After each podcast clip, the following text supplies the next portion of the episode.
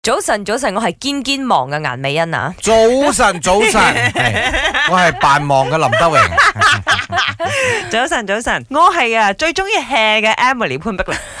唔係點解忽然間講到扮忙呢件事啦？嗯因為係咪即係有時候你見到一啲人扮忙啊，嗯你又唔你會拆穿佢冇？嗯我我未見過人扮忙啊，點睇下佢係同你咩即關係你係啊一扮忙咧，我就諗到星 爺嗰啲嗰啲戲咧，喺度會忙抹台啊，忙斟茶，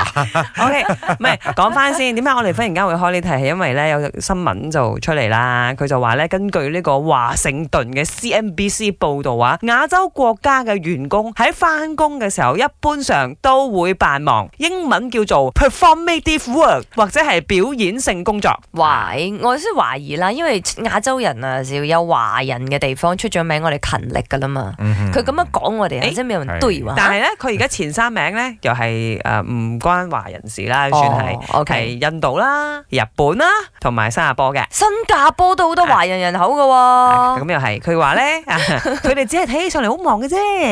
唔係真係做嗰啲有成效嘅工作嘅。日本可能啦，因為我以前去嘅時候，真係日本人話俾我聽咧，佢哋男士放咗工咧都唔可以早翻屋企。哦嗯如果唔係咧，隔離鄰舍或者太太都覺得睇唔起你。哦啊你放工之後就應該同同事啊、同上司啊去應出去酬食，下飯啊、飲下嘢咁樣。去應酬。哦係，應酬都係工作嘅一部分嚟可能開個嘅會。即係佢哋需要用扮忙或你獲得關注，啊係咁呢個報導寫噶。你 你唯有即係明明放咗嗯工，得閒啊都唔翻屋企，咁唯有扮忙咯。我會覺得咧，如果一個人佢真係扮忙啦，係嗯時間管理問題。嗯，啊，即係如果佢真係冇辦法誒、呃即即即當然點解你要要扮忙咧？或者係你可可能你做嘢唔夠 efficient 啊，嗯。你唔懂得分輕重，先至會出現咁嘅情況嘅啫。誒啊會唔會係佢純粹都唔想咁忙，有可能跟住就啊拍晒啲係工作俾係朋友啊、同事啊，即係係類都似有咁樣啦可能啲咪懶。所以啊，我比較直接啲，咁啊佢根本就今日係懶。咁樣今日呢題會 唔會咧就印好多嗰啲人開始講自己同事點樣扮忙啲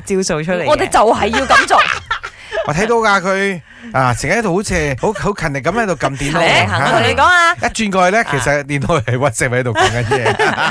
林生啊，成日九點幾啊就去廁所咗唔係嘅，由於我哋身邊冇咁嘅人， 啊同埋我哋又唔係扮忙呢個係真啊啦，肯定。所以我哋係唔明白或者唔知道冇發覺佢哋用咩招數嘅。跟麻煩你跟住今日俾我哋大開眼界。讲到这个话题，我想讲就是我们公司是差在没有颁那个最佳男演员还有最佳女演员奖。如果是有的话，我觉得我们各个公司每一个人都可以去参选。老板还没有进来之前哦，每一个人都在我做自己东西。有时候你还可以看到连续剧的在那个电脑那边播着，当然我不知道是谁了。过后有时候你还可以听到一首手游的游戏叮叮那个声音，嗯、呃，像如果是老板一来，因为老板有时候他有他的道的，一来的时候他可能会敲一敲这个敲一敲那个。过后我们听到有敲东西的上来，老板一上来一上来的时候，哦，每个人都有东西做了，尤其是我隔壁那个 Amy 那个小姐，那个真的是老板一进门他就永远是在 print 东西，一直 print 一直 print print 那些有的没的有的没的那些。我问你怎么每次老板来你就 print 那些东西，他就讲就是需要的东西，但是我每次看他就是同样的那种 formula 的东西，就是一直 print 一直 print 一直 print，我不知道他 print 来做魔鬼。